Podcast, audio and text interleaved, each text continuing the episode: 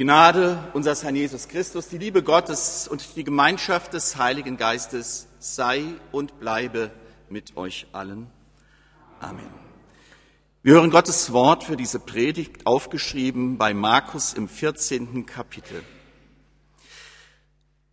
Als Jesus in Bethanien war, im Hause Simons des Aussätzigen und saß zu Tisch, da kam eine Frau, die hatte ein Glas mit unverfälschtem und kostbarem Nardenöl, und sie zerbrach das Glas und goss es auf sein Haupt. Da wurden einige unwillig und sprachen untereinander, was soll diese Vergeudung des Salböls? Man hätte dieses Öl für mehr als 300 Silbergroschen verkaufen können und das Geld den Armen geben, und sie fuhren sie an. Jesus aber sprach, lasst sie in Frieden. Was betrübt ihr sie? Sie hat ein gutes Werk an mir getan. Denn ihr habt alle Zeit Arme bei euch, und wenn ihr wollt, könnt ihr ihnen Gutes tun, mich aber habt ihr nicht alle Zeit. Sie hat getan, was sie konnte.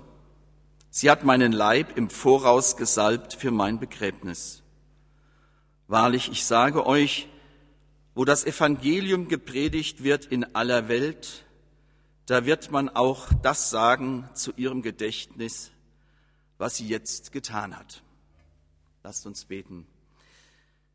Lieber Vater im Himmel, du hast uns unter dein Wort gerufen. Mit deinem Wort suchst du uns. Du suchst unser Herz.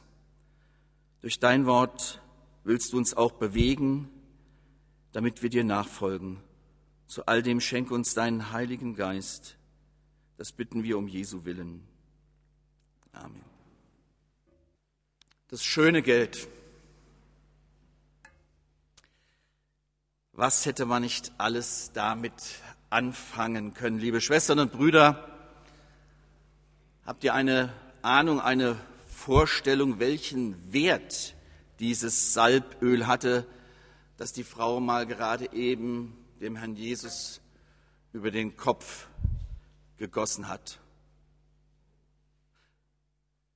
Ich habe mal nachgeschaut, man könnte sich heute dafür einen Kleinwagen kaufen.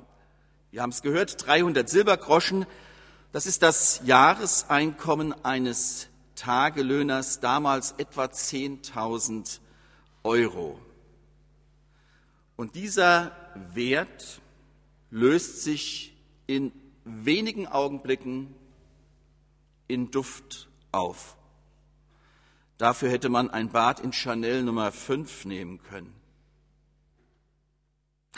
Haben Sie da nicht recht, Jesu Tischgenossen, die dieses verschwenderische Verhalten der Frau kritisieren? Bevor wir den Aspekt der Verschwendung weiterfolgen, möchte ich auf den letzten Satz dieses Predigtwortes schauen. Es ist ein Wort aus dem Munde von Jesus. Da sagt er wahrlich, ich sage euch, wo das Evangelium gepredigt wird in aller Welt, da wird man auch das sagen zu ihrem Gedächtnis, was sie jetzt getan hat.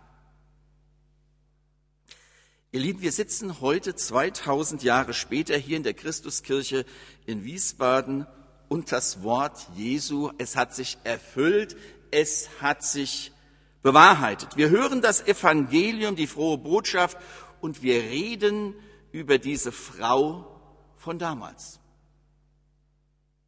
Auf der ganzen Welt, in allen Kirchen wird diese Geschichte erzählt, ihr dieser Frau zum Gedächtnis.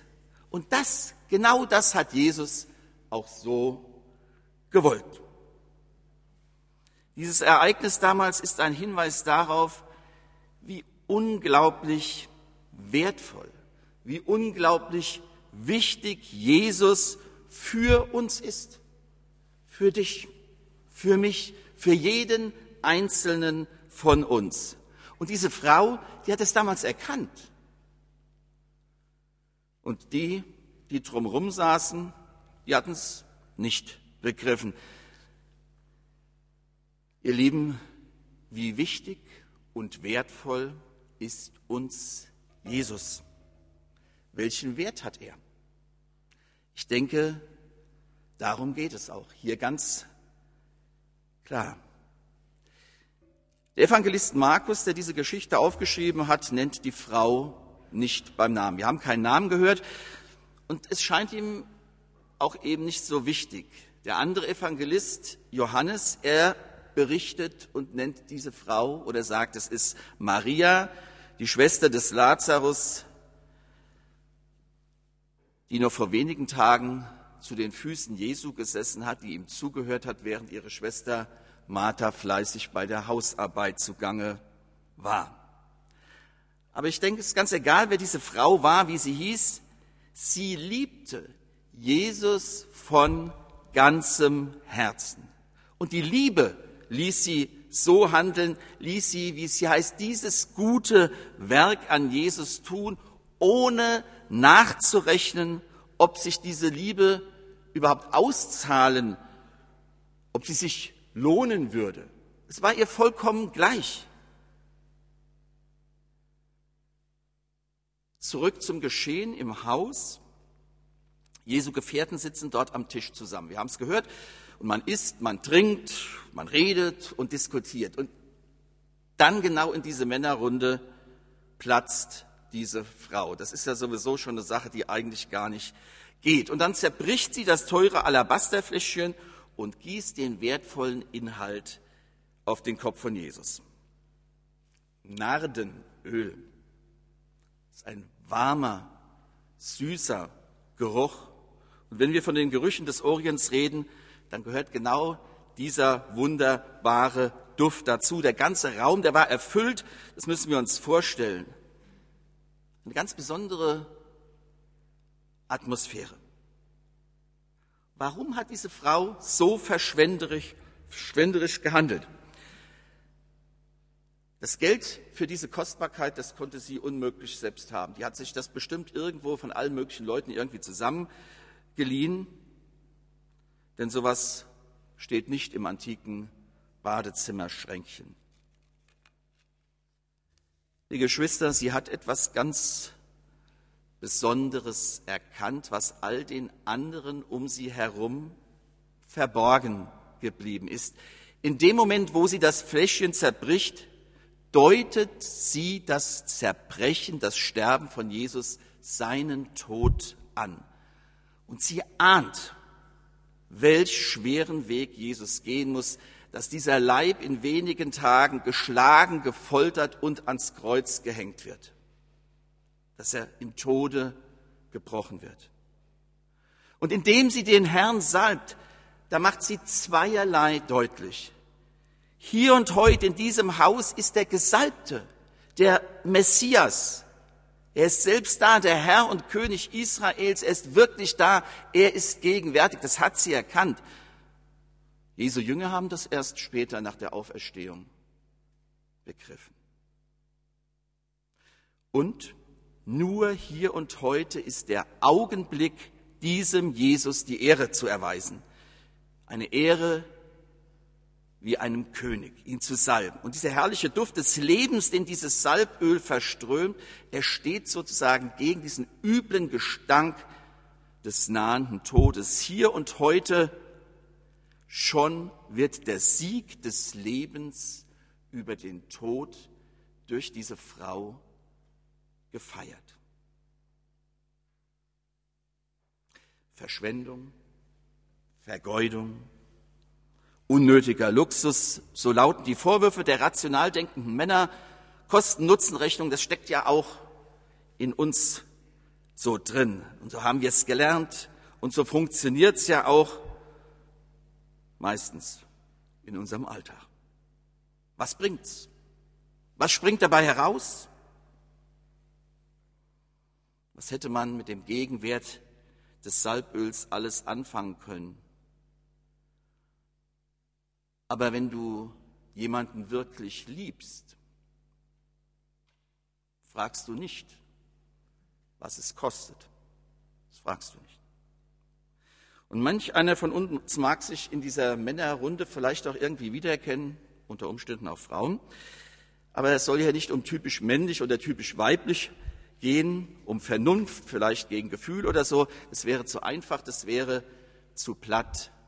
Es geht darum zu erkennen, dass sich der wirkliche Sinn meines Lebens nicht nur von meinem Verstand rational her erklären und schon gar nicht irgendwie verdienen oder erwerben oder kaufen lässt. Die Frau damals, die wollte nur schenken.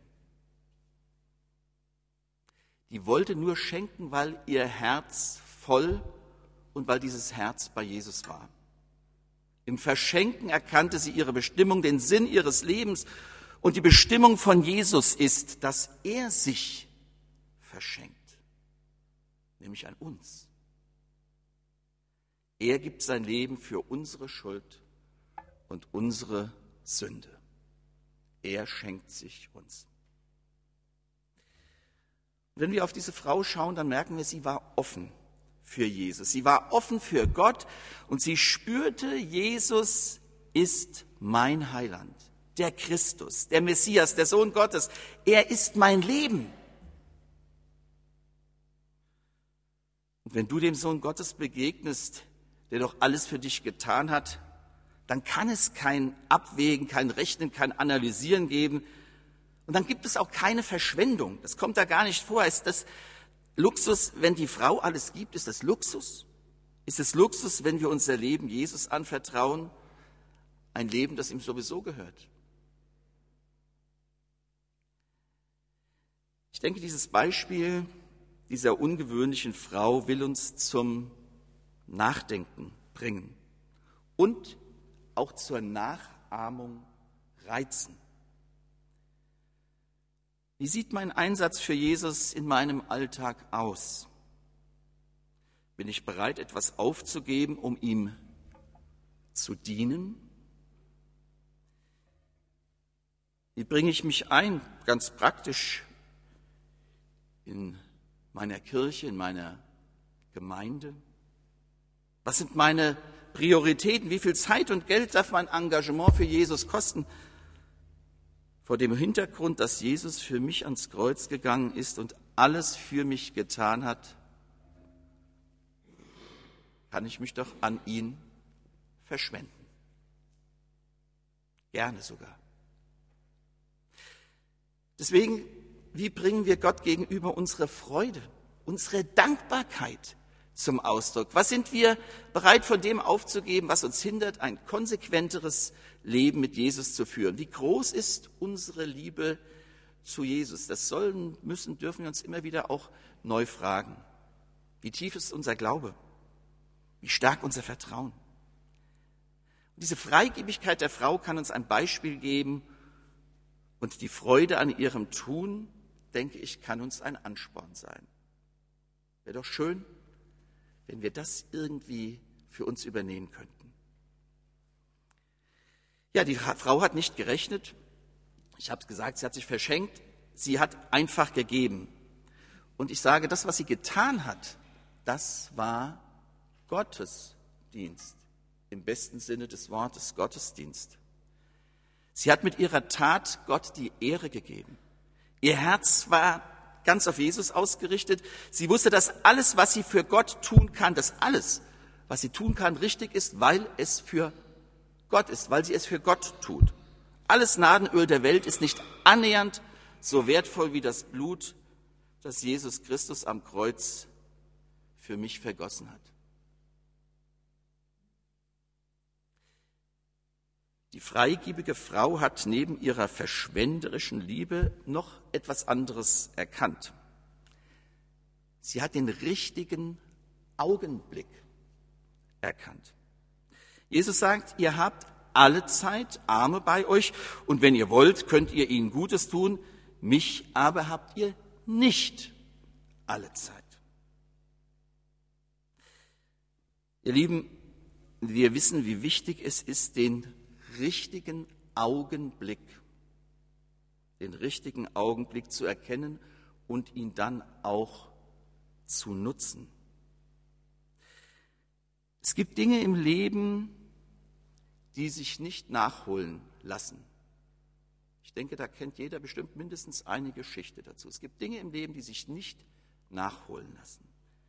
Verpasste Chancen, einmalige Gelegenheiten. Und ich denke, das kennen wir. Und so etwas gibt es auch im Gegenüber zu Gott. Man kann Gott verpassen. Und diese Frau, diese Frau hat den richtigen Augenblick erkannt. Eine kluge Frau. Jetzt, jetzt ist Jesus dran. Auch das kann mich der Glaube lehren, wenn ich Gott dienen kann und wo und wie und wann der Dienst dann am Menschen dran ist. Und die Bibel nennt solche besonderen Momente, solche besonderen Gelegenheiten, solche besonderen Augenblicke Kairos. Und die Frau erkannte, hier und jetzt ist Jesus noch da. Hier und jetzt kann ich ihm meine Liebe zeigen. Was später sein wird, das weiß ich nicht. Weiß ich nicht. Arme wird es immer geben. Ihr Lieben, der Dienst an Gott und der Dienst am Menschen, beide, und das lesen wir ja auch in der Bibel, haben ihre ganz besondere Berechtigung und ganz besondere Bedeutung. Doch manch einer vergisst über den Dienst am Menschen den Dienst an Gott. Dann höre ich zum Beispiel so etwas, ja, ich brauche keinen Gottesdienst. Mein Gottesdienst, der verwirklicht sich in dem, wie ich meine Kinder erziehe. Oder ich kümmere mich um meine Mitmenschen. Das ist der wahre Gottesdienst und nicht eine Stunde am Sonntagmorgen hier in der Kirche. Aber stimmt das? Ich denke, Gottesdienst ist unsere Antwort auf Gottesdienst an uns. Gottesdienst ist unsere Antwort auf Gottes Dienst, den er uns tut. Und deswegen sollten wir uns überlegen, wie wir zum Beispiel mit der Zeit und der Form des Gottesdienstes auch umgehen. Es gibt da zum Beispiel so einen Spruch, den wahrscheinlich die meisten kennen. Eine Predigt darf über alles gehen, nur nicht über 20 Minuten. Wir haben es aber bei einer Predigt nicht mit einer Rede zu tun, sondern wir haben es mit dem Wort Gottes zu tun. Und dem wollen wir uns doch gerne aussetzen. Und das wollen wir doch gerne hören und damit wollen wir uns doch gerne beschäftigen. Wir feiern ja Gottesdienste, wir halten keine Gottesdienste, wir feiern Gottesdienste und das ist doch was, was uns auch gut tut. Das ist doch was Schönes, Wunderbares. Also wie verschwenderisch gehen wir mit unserer Zeit, mit dem besonderen Augenblick, mit unseren Gaben, auch im Hinblick auf den Gottesdienst um. Denn Gottesdienst, es ist Anbetung und Verehrung, es ist Gottes Lob, ist Dank, ist Jubel, ist Preis, ist Feier und Fest. Und mal ganz ehrlich, wer fragt schon bei anderer Gelegenheit, wann ist eigentlich die Party zu Ende? So eine Idee käme ja keiner. Wann ist die Party zu Ende? Wann ist die Feier zu Ende? Schwestern und Brüder, wir können viel Geld den Armen geben, uns um Benachteiligte, Alte, Kranke und Behinderte kümmern. Alles ganz, ganz wichtig. Aber das können auch andere und manchmal können die das sogar besser als wir. Der Dienst an Gott ist Anbetung und die Verkündigung der frohen Botschaft von der Rettung des Sünders und vom Reich Gottes und seiner Herrlichkeit. Und diese, diese Botschaft ist das Alleinstellungsmerkmal der Kirche seit 2000 Jahren. Jahren. Das ist das Kerngeschäft und ihr Hauptauftrag. Und der Dienst am Menschen, der leitet sich davon ab. Jesus hat den Dienst dieser Frau an sich selbst, wir haben es gehört, ganz hoch geschätzt. War ihm ganz wichtig. Das hat er allen in der Versammlung nochmal ganz deutlich gemacht. Und ihn als vorbildlich, ich denke auch für uns, hingestellt. Er hat es getan, weil diese Frau deutlich gemacht hat, dass es keine Verschwendung gibt, wenn es um den Dienst an Gott geht. Gibt es keine Verschwendung. Wenn es um Glaube, wenn es um Liebe, wenn es um die Hingabe an Gott geht. Und er hat sie dafür gelobt. Er hat sie gelobt, dass sie den richtigen Zeitpunkt erkannt und die Gelegenheit genutzt hat, ihm, dem Sohn Gottes, zu dienen. Mit diesem teuren Öl und mit dieser Geste ihrer großen Liebe. Sie hat getan, heißt es hier, sie hat getan, was sie konnte. Was können wir tun? Ich lasse es mal so stehen. Amen.